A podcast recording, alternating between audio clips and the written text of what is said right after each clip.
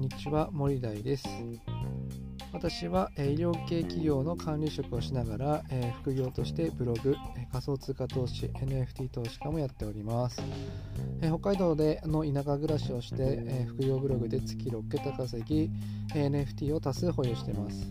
下の9割は DeFi で運用しています、えー、私は、え、初心者向けに副業術や仮想通貨投資について、えー、ブログと音声を使って配信しております。はい、えー、というわけで今日はですね、えーと、いいパスばかりを待っていてもダメだよっていうね話をしていきたいかなというふうに思います。まあ、いいパスばかりを待ってるっていうのはうんとまあ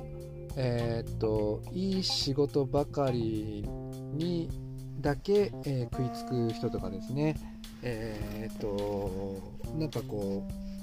利益のあることだけには、えーと、一生懸命やるっていうようなね人っていうのはあんまりいただけないかなっていうふうに思うし、まあ、そういう仕事ばかりを待っている人っていうのはなかなか成長が、まあ、できないなというふうに思います。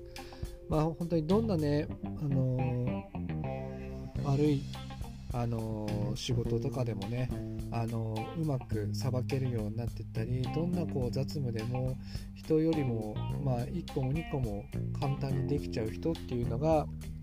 やっぱりあの重宝されるし嫌な仕事もですねどんどんどんどん引き受けてくれる人っていうのはあのー、やっぱり周りからもいろんな仕事を受け入れあの振られることも多いかなというふうに思います。ただまあ年を重ねるごとに、えー、そういうあまりこう誰にでもできる仕事っていうのを受け続けてしまうと自分のキャパがオーバーしてしまうので、まあ、それはね、まあ、若いうちに限っての話ですけどやっぱりどんなパスでもね、えー、受けて、まあ、枠に入れるような技術っていうものをまずは身につけるべきかなというふうに思います、まあ、素晴らしいシュートをね毎回決めれなくてもいいのでえーと、どんなに悪いパスでも、まあ、枠ゴールの枠の中には入れれるだけの、ね、仕事っていうのはあのできるようになっておいた方が若いうちはいいんじゃないかなというふうに思います。そしてね、あのチャンスっていうのはやっぱりこういろんな人にあの降ってくるものでもないのかなっていうふうに思うんですよね。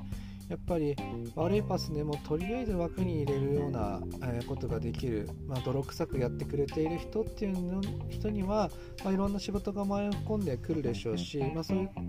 人には、ま仕事が舞い込んでくる分だけの、えー、チャンスが、えー、数多く来るかなというふうにも思いますので、まあ、若いうちは、えーとまあ、どんなパスどんな仕事も選ぶことなくですね、えー、受け続けな続けて、えー、パスをねまずは枠の中に入れれるある程度無難にこなせるところまで持っていくってことが、えー、大事なんじゃないかなというふうに思います。はい、えー、というわけで今日はですね若いうちはどんなパスどんな仕事も引き受けるべきだよっていうのをね話をさせていただきました。はいえ私の作っているブログではもっと楽しく働ける情報やサラリーマンの副業術や Web3.0 について発信していますのでそちらも参考にしてみてください、えそれではまたお耳にかかりましょう。またね